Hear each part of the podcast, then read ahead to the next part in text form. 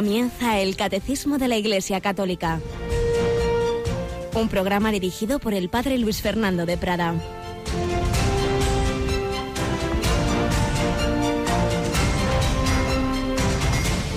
Alabados sean Jesús, María y José. Muy buenos días, muy querida familia de Radio María.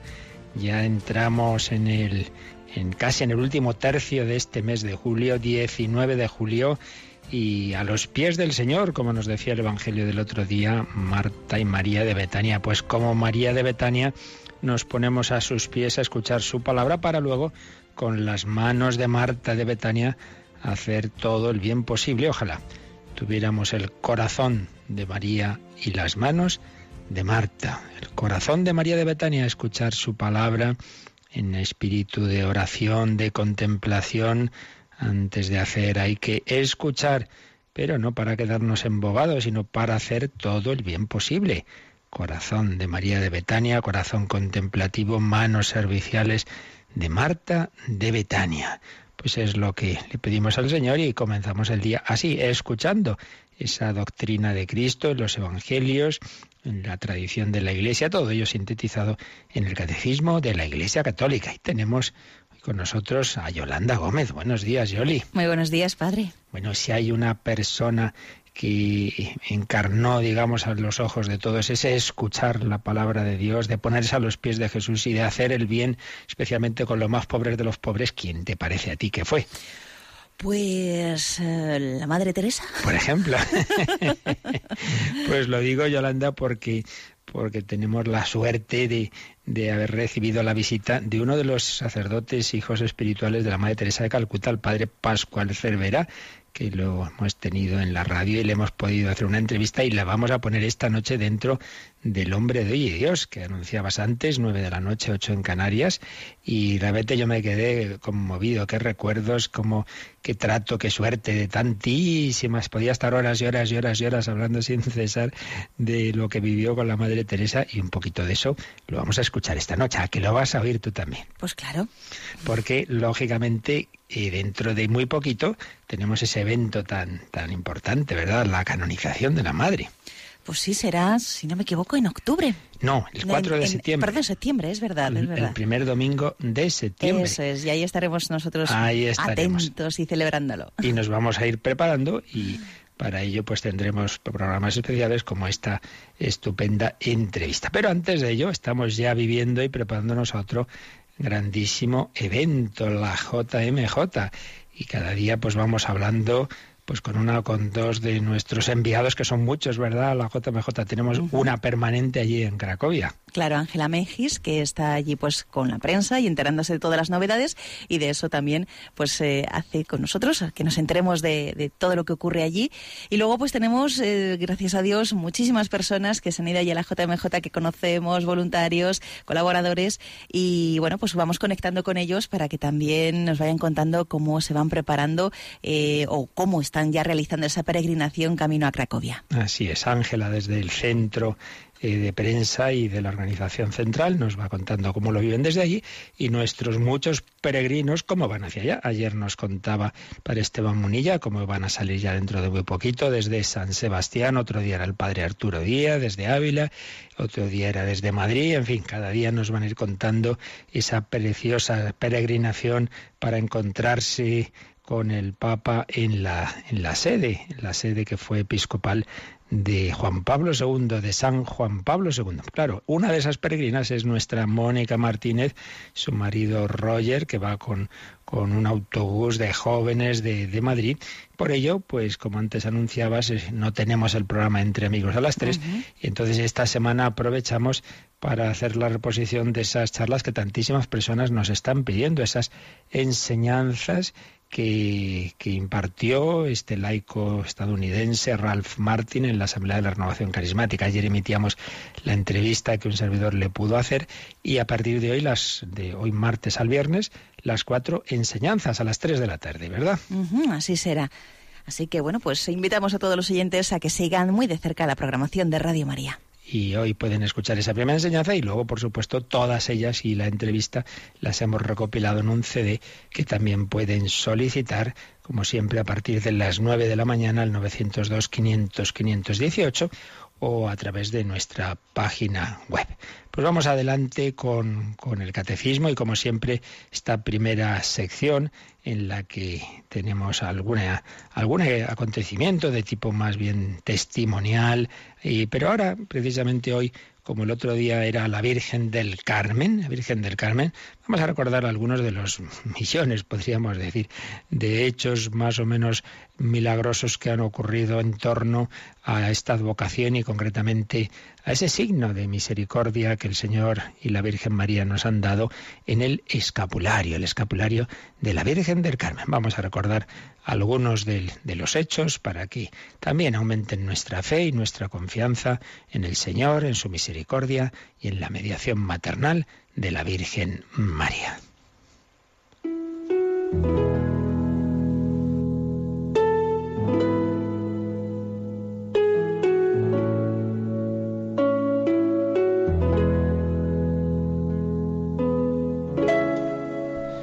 Hemos estado hablando en días pasados de los milagros de Jesucristo en su vida pública, pero sigue habiendo milagros. En la historia de la Iglesia el Señor actúa y habría muchísimos más si tuviéramos más fe y tuviéramos más confianza, si los pidiéramos verdaderamente con fe. A veces son milagros así, con todas las letras, en que claramente se ve algo que supera las leyes de la naturaleza. Y en otros muchos casos son hechos que uno dice, hombre, puede ser milagro, puede ser casualidad, pero que uno se da cuenta de que hay una especial providencia de Dios. Dios no siempre tiene que hacer un milagro en el sentido estricto de la palabra, para conceder algo. Pongamos, por ejemplo, una madre puede estar rezando por su hijo que está en la guerra y, esa oración puede hacer, pongamos por caso, que, ese chico en un momento en que iba a recibir una bala, pues el Señor le inspira a moverse a donde no va a recibir esa bala. No ha sido un milagro, simplemente el chico pues, pues no le ha dado la bala pero, pero el Señor sabe, sabe que haya habido algo especial, una acción especial suya y que ahí ha tenido que ver esa oración.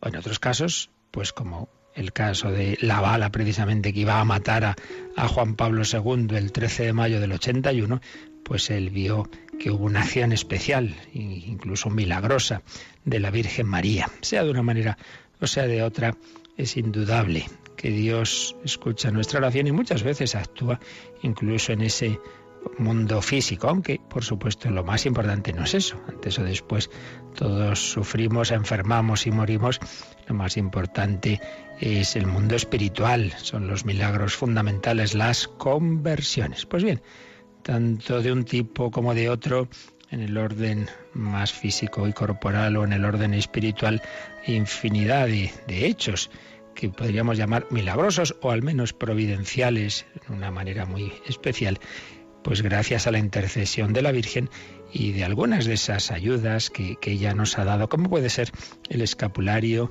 de la Virgen del Carmen. Hay muchísimas, muchísimos acontecimientos que se han recopilado. Nosotros, hombres de poca fe, muchas veces decimos, bueno, bueno, a saber y tal, y, y a veces tendemos a no creer estas cosas. Pues muy mal, poca fe, poca fe, como aquellos que se resistían a creer los milagros de Jesús, por supuesto. Tampoco se trata de como crédulos ir creyendo cualquier cosa o buscando, peor aún, ¿no? Buscando pues así siempre lo extraordinario, pero ¿por qué no? ¿Por qué no va a poder Dios actuar?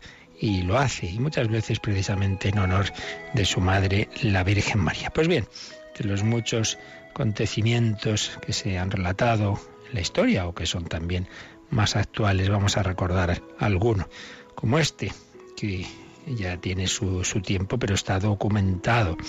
Las galeras del marqués de Santa Cruz, a quien Cervantes llamó padre de soldados y valiente capitán jamás vencido, partieron de Nápoles, puesta la proa a África.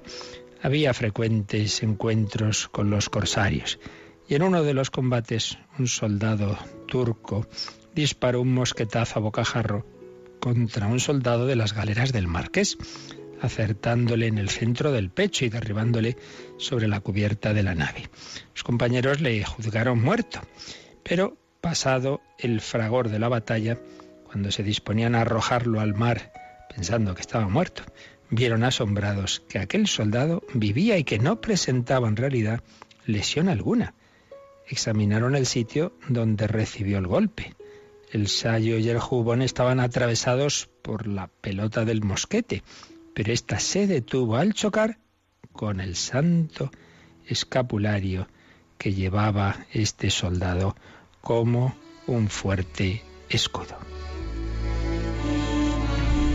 La frágil estamiña con la imagen de la Virgen del Carmen había sido más fuerte que una rodela bien forjada. El milagro se divulgó por todas las galeras. El marqués reclamó ese milagroso escapulario como preciosa reliquia y fue conservado por la marquesa de Vélez, juntamente con el testimonio escrito del marqués de Santa Cruz sobre la perfecta salud del soldado añade el cronista del manuscrito. Creció tanto la devoción al Santo Escapulario que llegaron a Cartagena dos cargas de escapularios enviados por los padres carmelitas de Aravaca para imponerlos a todo el personal embarcado en las galeras de las diversas escuadras.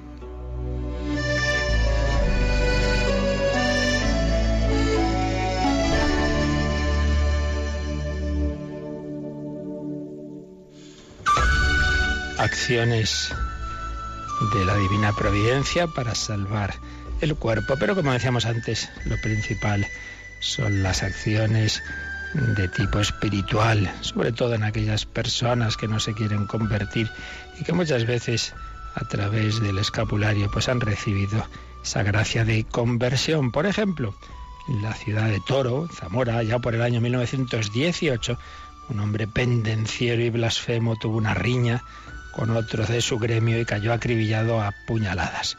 Le llevaron al hospital y los médicos le pronosticaron muy pocos días de vida. Se enteró de todo ello un padre carmelita que estaba entonces predicando a la ciudad y fue a visitar al moribundo, el cual al ver al sacerdote se reanimó, pero, pero los bríos fueron no para prepararse a bien morir, sino para desatarse en denuestos contra curas, frailes, monjas, blasfemias, el pobre padre Carmelita aguantó el chaparrón le aseguró que no pretendía molestarle, que le visitaba como lo hacía con todos los enfermos, que solo quería saludarle, y se despidió amablemente. Y cuando esa tarde volvió a predicar, rezó un Padre Nuestro con los fieles por la conversión de un moribundo a punto de morir.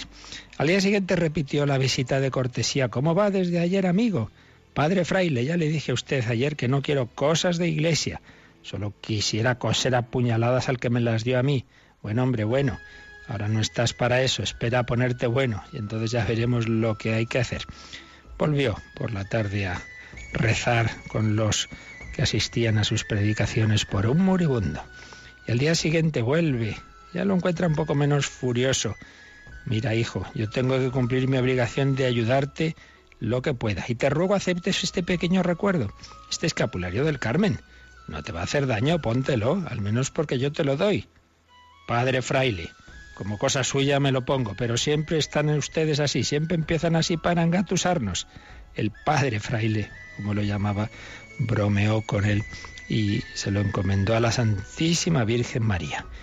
Y va a la iglesia y en cuanto termina su predicación le llaman urgentemente de parte del enfermo que estaba ya muriéndose.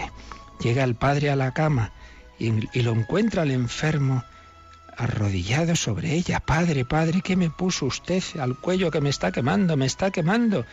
Pero aunque me quema, no me lo quiero quitar, porque no sé lo que me pasa. Ya no pienso en mi enemigo. Bueno, solo pienso en él para perdonarle. Le perdono. Pero ahora lo que quiero es que me enseñe usted la religión, porque quiero ser como Dios manda. Y así el Padre lo confesó, le dio todos los sacramentos, y este hombre moría con esperanza cierta de ir al cielo. No, no son cuentos, son hechos documentados que siguen ocurriendo, y muchos más habría si tuviéramos más fe y más confianza en el Señor. ¿No tenéis el escapulario de la Virgen del Carmen?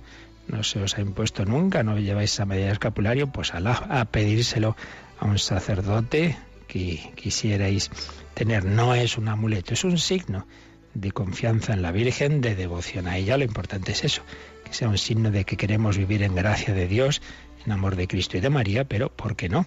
También lo llevamos con ese sentido de pedir a María que cuide de nosotros, que nos lleve al cielo, que, que le queremos consagrar nuestro cuerpo y nuestra alma.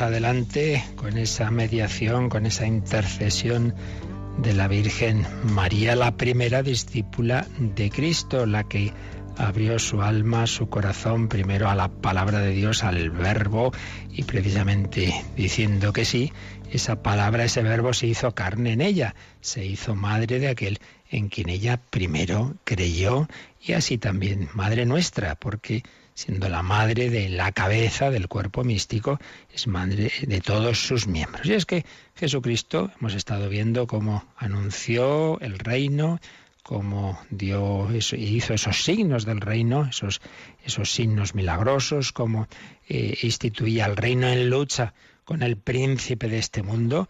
El último número que veíamos nos hablaba de esa lucha entre Jesucristo rey y el príncipe de este mundo Satanás y cómo lo iba expulsando con los exorcismos. En fin, hemos visto ese párrafo que se titula Los signos del reino de Dios desde el número 547 al número 550. Y el siguiente párrafo del catecismo se titula Las llaves del reino. ¿Por qué es esto de las llaves? Bueno, pues porque uno de los textos que vamos a ver es cuando Jesús le da a San Pedro las llaves del reino de los cielos. Un reino, un reino que no es algo de tipo meramente interior, individualista, sino que implica una comunidad, unos discípulos y todo ello de una manera organizada, y con unos apóstoles y con una cabeza de los apóstoles que es Pedro, al cual Jesús le da las llaves del reino. Pero vamos despacio, vamos primero viendo cómo Jesús en su predicación va formando esa familia, ese grupo de seguidores, como va teniendo discípulos, como entre los discípulos escoge unos apóstoles. Bueno, de todo ello se nos habla a partir del número 551. Vamos primero a leer ese número, aunque antes de comentarlo vamos a hacer una introducción sobre los discípulos del Señor. Pero bueno, vamos a leer Yolanda este número con el que empieza este nuevo apartado del Catecismo, las llaves del reino, el número 551. Desde el comienzo de su vida pública, Jesús eligió unos hombres, en número de doce, para estar con él y participar en su misión.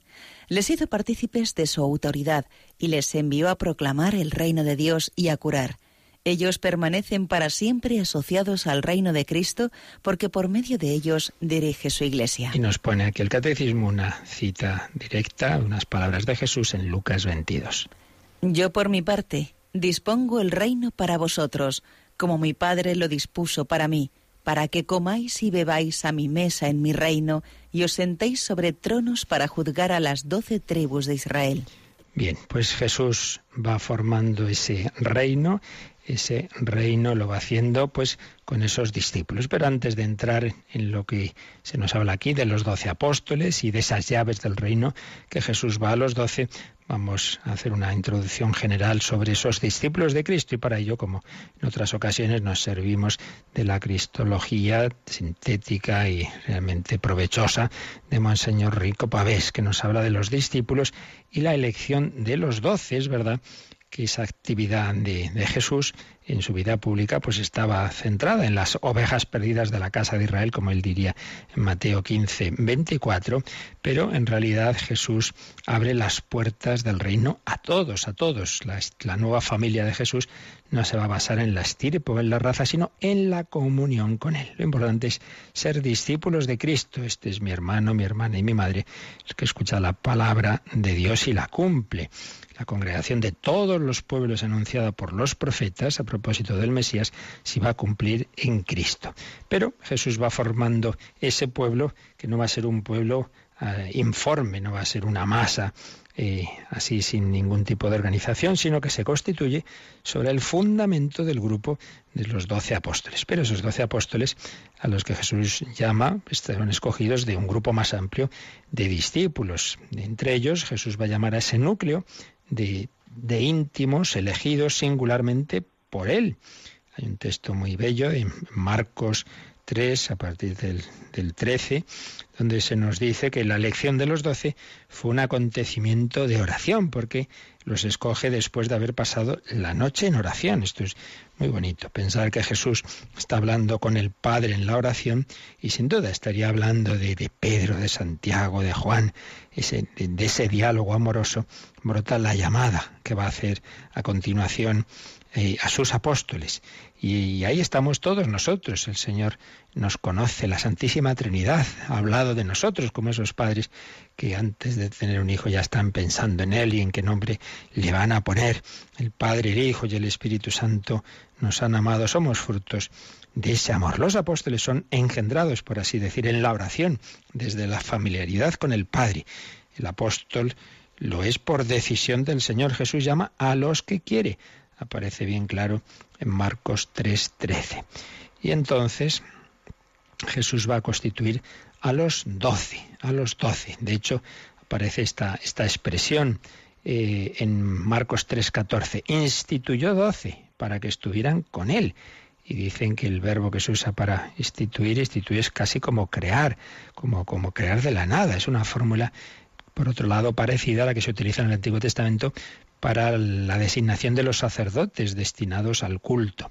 Y los apóstoles van a unir la, misión sacerdotal y profética del Antiguo Testamento, porque la fundación de la Iglesia es en rigor la refundación del pueblo de Israel. Recordemos que eran doce las tribus del pueblo elegido pues por los, los hijos, recordáis de, de, Jacob. Abraham tiene por hijo a Isaac, Isaac a Jacob, y Jacob, a quien Dios cambia el nombre en Israel, tiene esos doce hijos, hijos que dan lugar a las doce tribus de Israel. Una de ellas la de Judá, y por eso, como es la que, de la que sobrevivieron más, más miembros, por eso decimos los judíos, pero en realidad los judíos eran de una de las doce tribus, pues luego estaban los benjaminitas, que también hubo en tiempo de Jesús que daban supervivientes, por ejemplo San Pablo, era de la tribu de Benjamín.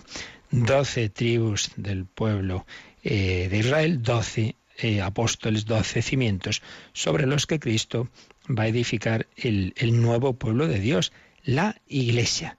Y si cogemos las listas de los apóstoles, las podemos encontrar en los tres sinópticos, Mateo, Marcos y Lucas, y también en los hechos de los apóstoles. Y es curioso, eh, podemos eh, hacer poner en un papel escribir las veces en que aparecen, y entonces nos encontramos que, aparecen más o menos de la misma forma. Eh, siempre aparecen los mismos nombres, de los doce apóstoles, aunque a veces a Judas Tadeo se le llama simplemente Tadeo, por Mateo y, por Marcos, y nos encontramos eh, tres series, tres series de estos doce apóstoles se dicen de tres en tres. Y las cabezas de esas tres series siempre son, son, son los mismos. Son en primer lugar Simón Pedro, y, con Simón Pedro, pues luego se citan a otros tres, que son Andrés, Santiago y Juan. Andrés, hermano de Pedro, y Santiago y Juan, los hijos del trueno, hermanos también entre sí. Pedro, y luego Andrés, Santiago y Juan, a veces en ese orden, a veces Santiago, Juan y Andrés, Andrés, Santiago y Juan, Santiago, Juan, Andrés. Bien, primer, primer grupo. Segundo grupo lo encabeza siempre Felipe, y con Felipe aparecen Bartolomé o Tomás, perdón, Bartolomé, Tomás y Mateo pero a veces en ese orden, o a veces Tomás, Bartolomé y Mateo. Y el último grupo lo encabeza el que llamamos Santiago el Menor, Santiago el Menor, el que sería eh, obispo de Jerusalén, y ahí aparecen Tadeo, Simón y Judas. Judas Iscariote siempre, siempre ocupa el último lugar, el traidor. Tadeo, Simón y Judas, o Simón, Tadeo y Judas, Simón, Tadeo y Judas, que será sustituido en los Hechos de los Apóstoles por Matías. Siempre el primer lugar. Eh, San Pedro, siempre Felipe el quinto, Santiago el menor el noveno y Judas el último. Jesús instituirá a los doce con una doble misión. Instituyó doce para que estuvieran con él y para enviarlos a predicar con poder para expulsar demonios. Para que estuvieran con él. Primero la oración, la contemplación, estar con el Señor, compartir la vida con Él. Segundo, para enviarlos a predicar. El apóstol es enviado a testimoniar lo que contempla en la oración y con unos poderes especiales, con poder para expulsar demonios, que va a ser luego pues los diversos poderes sacramentales. Pero Repito que esto que ahora vamos luego a ir viendo con más detención de los apóstoles son escogidos de grupos más amplios. Concretamente San Lucas nos va a hablar de un grupo de 70 o 72, según las versiones eh, discípulos, enviados por Cristo con una tarea similar a la de los doce. Participan de la misión de Cristo, pero su misión y su elección difiere de la recibida por los doce. No están en la última cena, no reciben ese mandato bautismal al final del Evangelio, no, no aparece, sino que aparece el mandato durante la vida pública. Y entre los discípulos entre los discípulos de Cristo aparecen las mujeres. Y aquí pues podemos hacer un pequeño excurso siguiendo a, don José Rico Pavés, que creo que es interesante, interesante, como era algo novedoso. Entre los discípulos de los rabinos no había mujeres. En cambio, entre los de Cristo sí, y además ocupando un lugar destacado, destacado. Es bonito pues ir viendo el encuentro de Cristo con con varias de ellas que aparecen en un lugar especialmente señalado en los Evangelios. Y como decía San Juan Pablo II en su carta sobre la dignidad de la mujer, Mulieres Dignitatem, la dignidad, la actitud, perdón, de Jesús hacia las mujeres está caracterizada por una extraordinaria transparencia y profundidad. Esto era extraordinario en el ambiente de su tiempo, decía Juan Pablo II, es algo universalmente admitido, incluso por parte de aquellos que tienen actitud crítica ante el mensaje cristiano, que Cristo fue ante sus contemporáneos el promotor de la verdadera dignidad de la mujer y de la vocación correspondiente a esta dignidad, lo cual provocaba estupor, sorpresa, incluso llegando al límite del escándalo. Y entonces nos hace aquí una una síntesis de, aspectos, de, datos sobre esta relación de Jesús con las mujeres. Eh, Monseñor Rico Pavés nos indica siete, siete aspectos. Primero, se subraya con sorpresa que Jesús no tiene miedo de acercarse y de hablar con una mujer. Recordad, por ejemplo, la escena de la samaritana en Juan 4, que los apóstoles dicen que les extrañó. No, no era habitual que se pusiera uno a hablar con una mujer así desconocida. Tampoco teme decir que las prostitutas os preceden en el reino de los cielos. Menuda, menuda frasecita. También va a sorprender que Jesús hable al hablar de la fidelidad conyugal ponga en el mismo nivel al marido y la esposa. Tiene que ser fiel la esposa y el marido, no faltaría más. En segundo lugar, los evangelistas eh, refieren diversos episodios en los que Jesús acoge y sana a diversas mujeres aquejadas de dolor y enfermedad. Recordemos esa mujer que estaba encorvada durante muchos años, recordamos a la suegra de Pedro, que estaba en cama con fiebre, y Jesús se le acercó, le cogió de la mano y se le pasó la fiebre, se levantó y se puso a servirle. La hemorroísa que llamamos, esa mujer que llevaba 12 años con flujos de sangre, Marcos 5, 25. La viuda de Naín, mencionábamos el otro día, que, que está sufriendo porque ha muerto su hijo, Lucas 7, 13. Eh, o esa niña, esa niña que acababa de morir con 12 añitos, la hija de Jairo, Marcos 5:41. También, tercer lugar, entre los seguidores de Cristo hay mujeres de las que se nos dice que Jesús ha curado de diversos espíritus malignos y enfermedades. Y se dice que otras muchas que les servían con sus bienes. O sea que entre ese grupo de seguidores de Cristo hay mujeres que le servían a Jesús con sus bienes, hacían un poco, digamos, de esa providencia, como tantas veces pues, sacerdotes tienen eh, esas, hermanas o esas personas, esas mujeres que en los pueblos les ayudan, les atienden.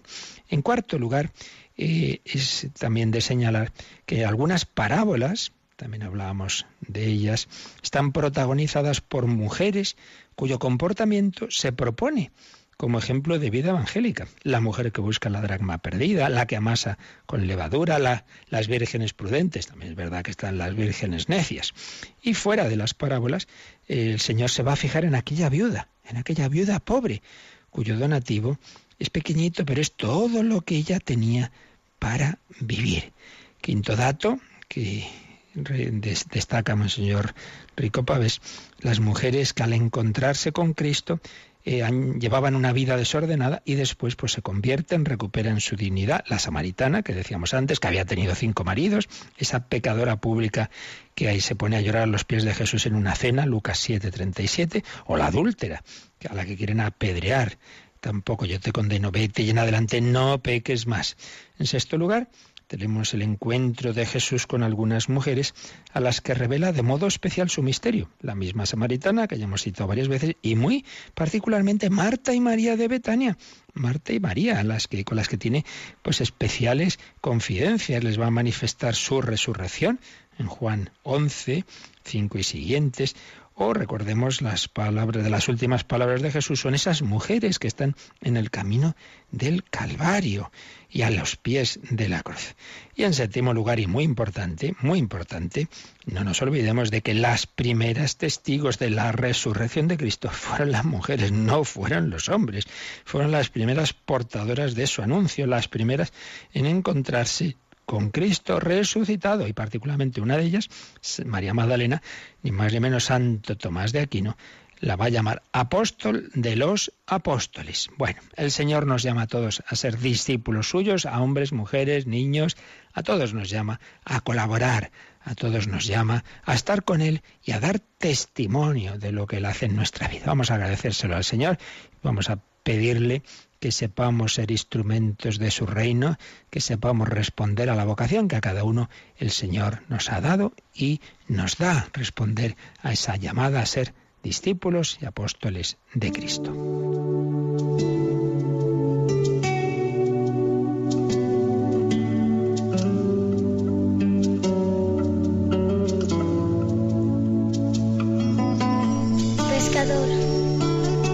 Cristo te hizo pescador. Indícanos dónde encontrarlo para ser con Él felices como tú. sin timón. El mar abierto me abandona la razón. Apenas sí.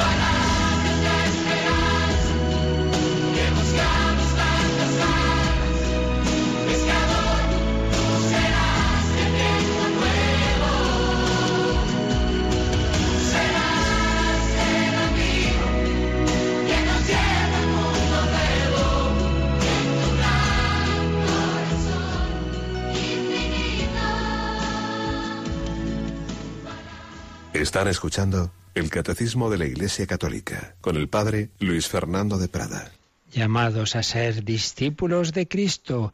Y ahí todos, niños, como las voces que oíamos en esta bella canción, niños, jóvenes, mayores, hombres y mujeres. Pero fijaos que hemos estado eh, fijándonos, siguiendo a, a estas indicaciones de, de Rico Pavés en el gran papel de las mujeres en los evangelios entre los discípulos de Cristo, ese momento decisivo de, de la resurrección, pero, pero, teniendo toda esta importancia, sin embargo, Jesús no escoge a ninguna mujer entre los doce y tampoco se nos dice que esté presente ninguna en la última cena o en el momento solemne del envío apostólico antes de la ascensión. ¿Qué indica esto? Pues que si no están entre los doce las mujeres, si Jesús no escoge apóstoles y sus sucesores obispos y sus colaboradores sacerdotes entre las mujeres, no tienen nada que ver con una actitud como a veces se acusa, bueno, es que en aquella época, claro, las mujeres estaban de lado, que no, si es el Señor el que las trata como nadie. Entonces no tiene nada que ver, porque Jesús rompe todo lo que haya que romper de, costumbres equivocadas y concretamente de ese menosprecio de, la mujer. Y ya hemos visto, las trata al, nivel máximo que se puede, pero eso no tiene nada que ver con las distintas funciones y vocaciones. El que Jesús no escoja a las mujeres entre los apóstoles, desde ese ministerio, por tanto, no es una cuestión de mayor o menor importancia, de mayor o menor dignidad, simplemente una cuestión de, función y de vocación que por razones que ahora aquí no podemos alargarnos, eh, el Señor da a unos de un tipo de vocación, la de vocación apostólica, la reserva a los varones que le representan a Él, que es varón, Jesús el Hijo de Dios hecho hombre se hace varón, que no, repito, no es de más o menos dignidad. La persona humana más importante en la iglesia es una mujer, es la Virgen María, y no es sacerdote. Y la Madre Teresa Calcuta en ningún momento se le pasó ni por la mente a su gran amigo Juan Pablo II decir, oye, pues, pues bueno, ya que nosotras somos aquí, en fin, hacemos estas cosas tan importantes, ¿por qué no somos sacerdotisas? Pues no se le pasó por la mente ni nada por el estilo, ni a ella ni a ninguna gran santa ni doctora de la Iglesia, y no por ello son menos importantes, porque lo que importa en la Iglesia es la santidad, no la función. Eh, ¿Quién se acuerda del obispo que tenía Santa Teresa? Nadie, nos acordamos de ella importante es eso, es la santidad, es el seguimiento de Cristo. Bueno, simplemente una mención, porque ahora no tratamos el tema a fondo, sino simplemente hacer ver que si entre los discípulos de Cristo están las mujeres con ese papel tan destacado y sin embargo no están entre los doce, no es una cuestión de, dignidad o de importancia, sino de, de, vocación de misión. Pues bien, hemos leído este, este número que se nos habla de esos apóstoles escogidos de entre los discípulos. Desde el comienzo, desde bastante pronto, de entre esos discípulos de Jesús, él escoge a doce, doce, número que no es casual, los números en la Biblia tienen mucho simbolismo y, en concreto aquí, como antes recordábamos, está la continuidad con el pueblo de Israel, sus doce tribus, doce apóstoles para estar con él, para estar con él y participar de su misión, para enviarlos a predicar, y los hizo partícipes de su autoridad. Entonces, si el sacerdote puede perdonar pecados no es porque él personalmente sea mejor, sino porque ha recibido esa participación en la autoridad de Cristo, ha recibido el Espíritu Santo, a quienes perdonéis los pecados les quedan perdonados. Ha recibido esa autoridad en nombre de Cristo proclamar el reino de Dios y curar, incluso esa autoridad para expulsar demonios al, dar la absolución expulsamos ese dominio de Satanás. Al bautizar hacemos ese primer exorcismo general y común, que, que es ese ese romper el, dominio de Satanás por el pecado original y a veces pues el sacerdote que participa particularmente de la autoridad del obispo puede hacer el exorcismo también mayor. Ellos, los apóstoles, permanecen, dice el número 551, para siempre asociados al reino de Cristo, porque por medio de ellos, por medio de los apóstoles y sus sucesores los obispos, Jesús dirige la iglesia. Yo por mi parte hemos leído estas palabras de Jesús, dispongo el reino para vosotros, como mi Padre lo dispuso para mí. Dispongo el reino para vosotros. Jesús ha organizado sus, sus, discípulos, su familia, la iglesia, no es una comunidad amorfa, sino estructurada. Por eso, entre los números que se nos mencionan aquí, al margen para completar lo que, y relacionar con otras partes del catecismo esto, aparecen el 765 y el 858. Vamos a empezar por el 765, 765 que un poco más adelante, cuando el credo ya se pone a hablar de la Iglesia, nos habla de esa estructura de la Iglesia. Pues vamos a leerlo, Yolanda, el 765. El Señor Jesús dotó a su comunidad de una estructura que permanecerá hasta la plena consumación del reino. Ante todo está la elección de los doce con Pedro como su cabeza, puesto que representan a las doce tribus de Israel. Ellos son los cimientos de la nueva Jerusalén. Los doce y los otros discípulos participan en la misión de Cristo, en su poder y también en su suerte.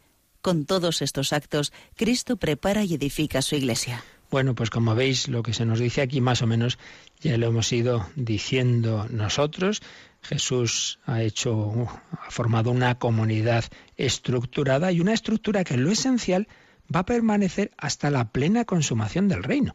Hay muchas cosas que luego en la historia de la Iglesia se han ido poniendo, quitando, añadiendo. Los cardenales, por ejemplo, eso no, no viene de Cristo, es evidente. Podría desaparecer, sí, podrían, y muchas otras cosas. Pero lo esencial no. Y lo esencial es esa esa comunidad estructurada con doce y, Pedro a la cabeza de los doce. Bueno, pues esto es lo que en sus sucesores son los obispos y Pedro, el sucesor de Pedro, el, el, obispo sucesor de Pedro que llamamos el Papa. Y es, hay una continuidad con el Antiguo Testamento, doce apóstoles, doce tribus de Israel, porque son los cimientos de la nueva Jerusalén. Y participan de la misión de Cristo participan de su poder y de su suerte. a mí me han perseguido, también a vosotros os perseguirán, para lo bueno y para lo malo, entre comillas, y por eso pues siempre en la historia de la Iglesia se da el martirio, se da la persecución, pero también se da la victoria sobre Satanás. Y así el Señor Jesús a lo largo de la historia pues sigue actuando como actuó en su vida pública. Bien, esto es lo que se nos dice así en general de esa estructura de la Iglesia, pero hay otro número marginal que, nos dice exactamente qué significa esto de apóstoles, los apóstoles, apóstol, ¿qué es apóstol? Entonces nos leemos el número 858.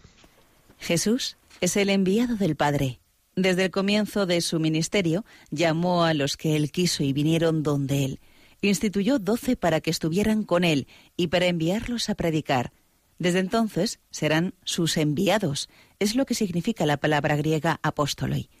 En ellos continúa su propia misión. Como el Padre me envió, también yo os envío.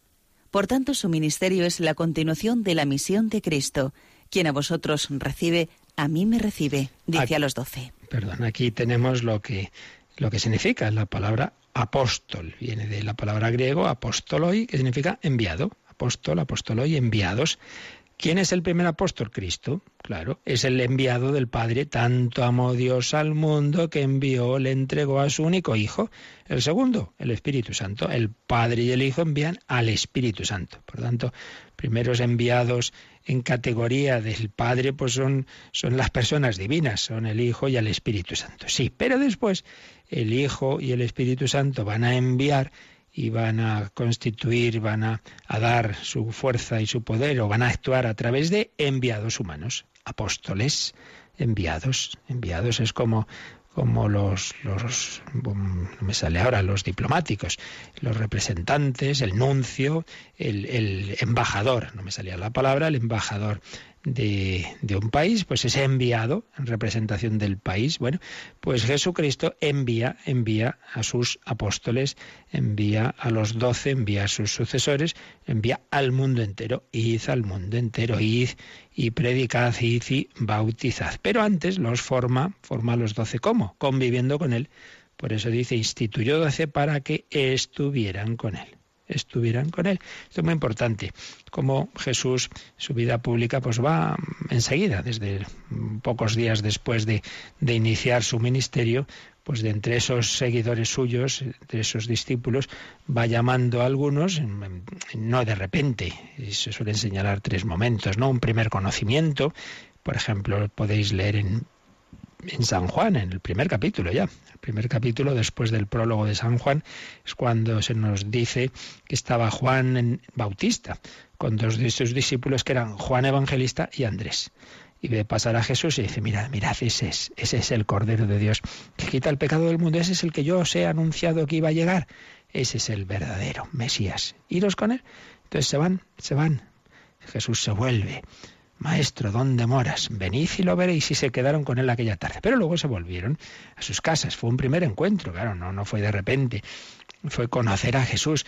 Como se nos sigue contando que, claro, uno de ellos era Andrés, fue y se lo cuenta a su hermano Pedro. Entonces lo lleva a Jesús, y entonces también primer conocimiento, y luego mm, Felipe, y luego Natanael, primer, primer impacto.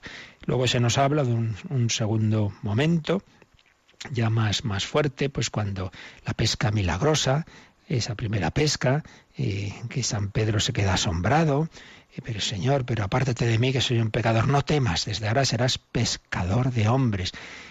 Momentos en los que ya se ve que cada vez están pues yéndose más con Jesús hasta que ya pues se nos dice dejaron las redes ya a su padre, en el caso de Santiago y Juan, y lo dejaron todo y se fueron con él, pero ese momento ya decisivo es el que aparece en Marcos 3:13 que, que mencionábamos, ¿no? Cuando tras una noche de oración Jesús baja del monte y escoge de entre sus discípulos a los doce y se van diciendo, se van diciendo sus nombres, esas listas de apóstoles que antes recordábamos que aparecen siempre esos doce nombres. Por tanto, fue en un proceso, no fue en un día, pues no sabemos exactamente en cuántos días o semanas, pero bueno, pronto, pronto, ya de entre los discípulos, de esta manera progresiva, de irles conociendo, de que él van viendo mm, asombrados, van admirando a ese, a ese rabino, claro que al principio no saben muy bien quién es, pero mm, les impacta tanto que se van con él. En algunos casos sí que es de manera más rápida, como el caso de Mateo, que pasa de estar ahí cobrando impuestos a irse con, con Jesucristo. Y, y con gran asombro de todos, ¿no? Y porque era de un publicano y organiza ese banquete al que van pecadores, pero pero ¿qué es esto, no? Aquí vuestro maestro con publicanos y pecadores, no he venido a llamar a los justos, sino a los pecadores, dirá el Señor. Realmente una historia preciosa, como Jesús va formando ese su pueblo, esa su iglesia, contando con la colaboración de pobres hombres humanos, pecadores, limitados, con su genio, con sus peleas, con sus cosas. Podemos hacer un libro de las meteduras de pata de los apóstoles, y, que es uno de los signos, por cierto, de veracidad de los evangelios, cuando uno quiere inventar y, así un poco mitificar una institución, pues pone solo las cosas buenas. Madre mía, en los evangelios aparecen las peleas de los apóstoles, tonterías que dicen, eh, como enchufes que la madre de los cebedeos, oye, dales a estos los mejores puestos, los demás se enteran, se pelean, se enfadan, y no digamos las negaciones de Pedro, no digamos las traiciones de Judas, se cuenta todo. Son hombres pues como, como, como todos, del mismo barro que estamos hechos todos, con ese genio, por ejemplo, de Santiago y Juan, los hijos del trueno, no les dan alojamiento en una aldea, ¿quieres que mandemos bajar fuego del cielo? Pero hombre, por Dios, no, no sabéis de qué espíritu sois. Muchas, muchas meteduras de pata de estos hombres, pero escogidos por Jesucristo, que se fueron enamorando de Él, que su vida solo tenía sentido desde Él llamó a doce para que estuvieran con él. Fue esa convivencia íntima ahí. Fueron conociendo a Jesús y por eso ya al cabo de un tiempo pudo Jesús preguntar, ¿y vosotros quién decís que soy yo? Y al acabar ya pues la vida terrena de Jesús, muere, resucita, y pero antes de, de la ascensión los envía al mundo entero a ser testigos, a contar lo que han vivido con Jesús, lo que han aprendido de Él, y ya con esa especial iluminación y ayuda del Espíritu Santo. Este es el reino de Cristo, esta es la iglesia que Él ha fundado, no es que unos discípulos de Jesús luego se reúnen y dicen, oye, vamos a organizarnos, que no, que no, que todo esto viene del Señor. Seguiremos viendo en próximos días, pues vamos a darle gracias al Señor de que nos ha llamado a todos. Él es el pescador que nos llama a todos a colaborar, a extender su reino. Pues lo agradecemos, pedimos su luz y también si queréis alguna consulta o cuestión en estos últimos minutos podéis hacerlo. Participa en el programa con tus preguntas y dudas. Llama al 91 153 8550. También puedes hacerlo escribiendo al mail catecismo radiomaria.es. Catecismo arroba radiomaria.es.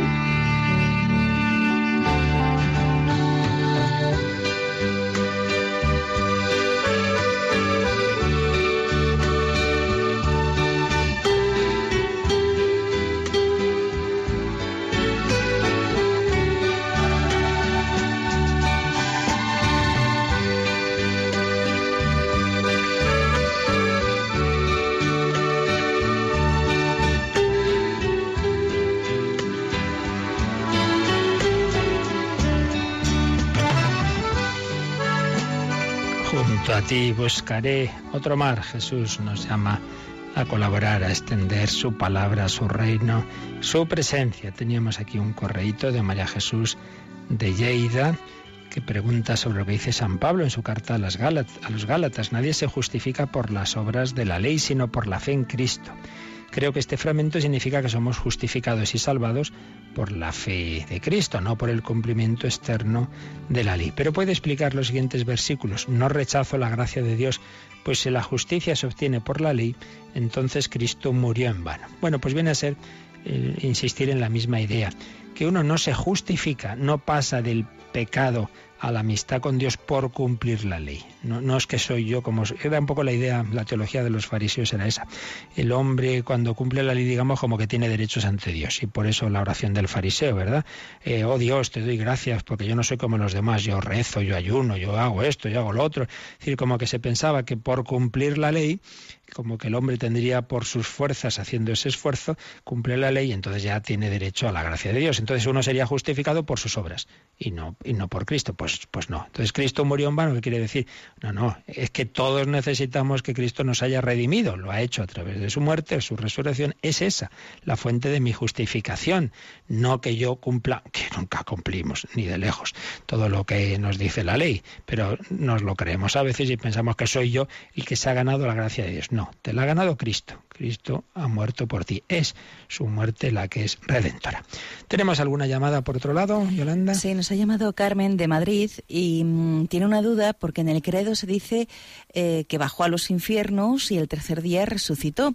Y claro, si el infierno no es un lugar o un espacio, sino un estado, ¿cómo puede ser que siendo Dios puede estar sin el mismo? Vale, vamos a ver, aquí hay varios, varios temas. Esto es, bastante habitual, esta consulta. Por un lado, como creo que ya hemos dicho más de una vez, pero siempre viene bien esta pregunta, porque es verdad que, que nos solemos hacer lío con la palabra infiernos, quizá no sea la mejor traducción. Cuando el credo se habla de los infiernos, no es el infierno del que hablamos nosotros como estado, como situación de separación de Dios, no. Es la situación en que estaban los justos del Antiguo Testamento y todos los hombres que han vivido antes de Cristo, que en su conciencia y han respondido a la gracia que Dios daba también entonces en atención a la futura redención. Entonces, por un lado, no estamos hablando del infierno, sino del Seol, el limbo de los justos pues donde estarían Abraham, Isaac, fin, toda la gente buena y que había en su, en su corazón pues atendido las llamadas de, Dios por los caminos que el Señor pues eh, sabe en su misericordia. Entonces eso por un lado. Por otro lado estamos hablando de, Cristo, que es Dios y es hombre. Claro que Dios está en todas partes, como Dios está en todas partes, pero como hombre no. Entonces el alma de Cristo desciende, entra en esa situación. ¿Cómo es esto del estado, del lugar? No lo sabemos. Cuando decimos que no es un lugar, sino un estado, acentuamos que lo esencial es esa situación, pero bueno, de alguna manera del lugar también se puede hablar. Pues es que aquí nos perdemos, porque claro, es que, es que no tenemos conceptos, no tenemos instrumentos, porque en esta vida todo es espacio temporal. Entonces, ¿cómo hablar de algo que está más allá de, de este mundo? Pues no sabemos. Entonces ahí hacemos lo que podemos. Pero en fin, en esto no hay que hacerse líos. Lo importante es que hay, había personas en esa situación que, sí, que habían, que digamos, iban a, llegar a estar en el cielo, a estar con Dios, pero que hasta que Cristo no hiciera la redención eso no podía ser. Entonces lo que se quiere decir es que Jesús también a ellos les anuncia la buena noticia, he muerto por vosotros, voy a resucitar y nos vamos a ir todos al cielo. Eso es lo que se quiere decir. Entonces esa alma de Cristo, esa alma de Cristo en ese momento separada del cuerpo, pero que, que está unida a la divinidad, porque, porque eso, Cristo, eh, el hombre Cristo, Jesús, cuerpo y alma, siempre está unido a la persona divina, esa alma de Cristo les anuncia la buena noticia también a ellos. Y luego, al resucitar y ascender al cielo, se los lleva al cielo. Esto es lo esencial. No eh, hagamos más esfuerzos de, detalles de cómo sería, porque es que no, no, no sabemos. Entonces son cosas que superan nuestra mente, que aquí en este mundo todo lo vemos en esas categorías espaciotemporales y el intentar aplicar la imaginación a esto no, no nos pierde importante es el, concepto básico, ¿no? Que creo que con lo que hemos dicho ya se entiende y lo demás, pues mira, ya nos enteraremos en el cielo de muchos detalles que aquí no sabemos cómo son. Estupendo, viene bien siempre estas preguntas porque son dudas que a todos se nos plantean con frecuencia y así pues a algo nos acercamos, aunque repito, el detalle exacto nunca vamos a ver en estas cuestiones tan complicadas y que superan nuestra mente y sobre todo nuestras categorías espaciotemporales en esta vida. Seguiremos viendo como el Señor nos va hablando de su reino, cómo ha formado su iglesia. Pedimos su bendición. Yo recuerdo que esta noche, yo les aconsejo que no os lo perdáis, a las nueve de la noche, ocho en Canarias, esa entrevista al padre Pascual Cervera, uno de los sacerdotes que mejor conocía a la Madre Teresa de Calcuta, nos va a contar cosas preciosas, interesantísimas de esa gran santa. La bendición de Dios Todopoderoso, Padre, Hijo y Espíritu Santo, descienda sobre vosotros. Alabado sea Jesucristo.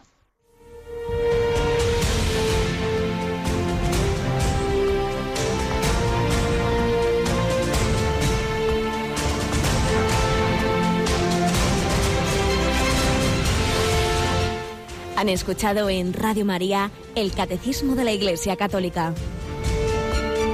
Un programa dirigido por el Padre Luis Fernando de Prada.